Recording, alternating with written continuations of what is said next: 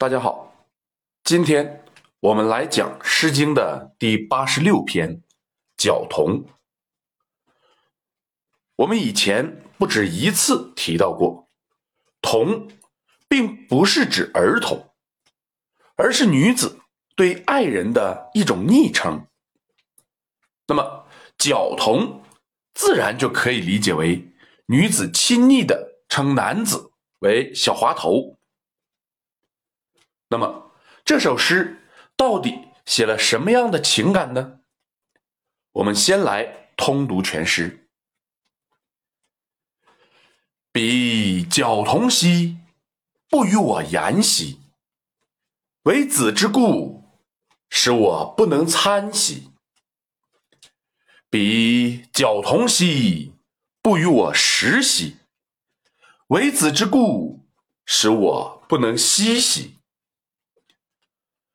乍读此诗，有的人可能会认为这是女子失恋了。然而，我们可以思考一下：一个人如果失恋了，他会如何称呼那个男子呢？所以，我认为本诗是处在热恋中的女子的思念之歌。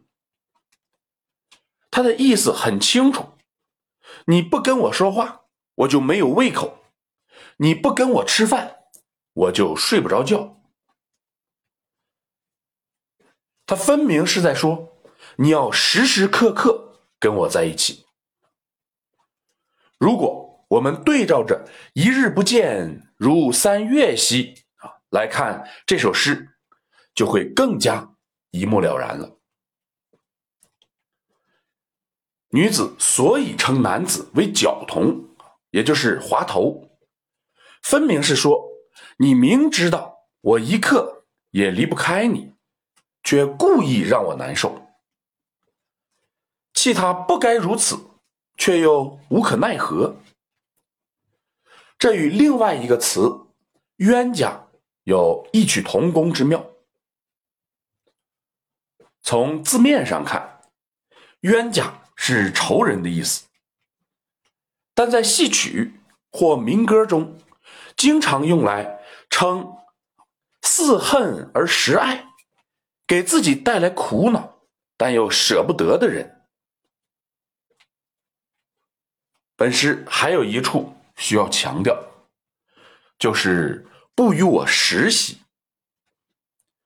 闻一多指出，食是表示性爱的隐语，但为什么？会如此呢？其实很简单。古语有云：“食色，性也。”或者说，饮食男女，人之大欲存焉。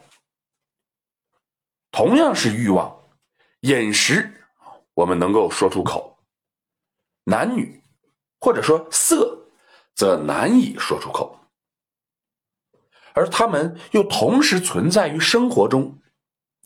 所以，我们就可以用前一种欲望来模糊、掩饰后一种欲望。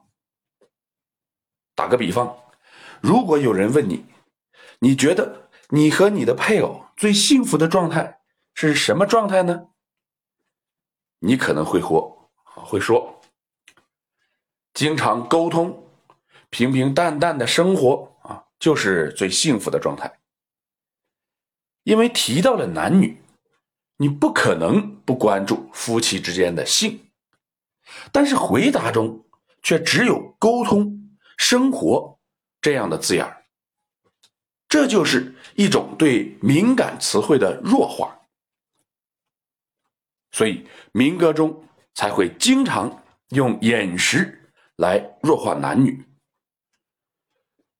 时间一长。时中蕴含着色，就越来越固定了。当我们明白了这个道理，回过头来再来读这篇作品，我们就能感受到诗中充满的浓浓春意。好，今天我们就讲到这里。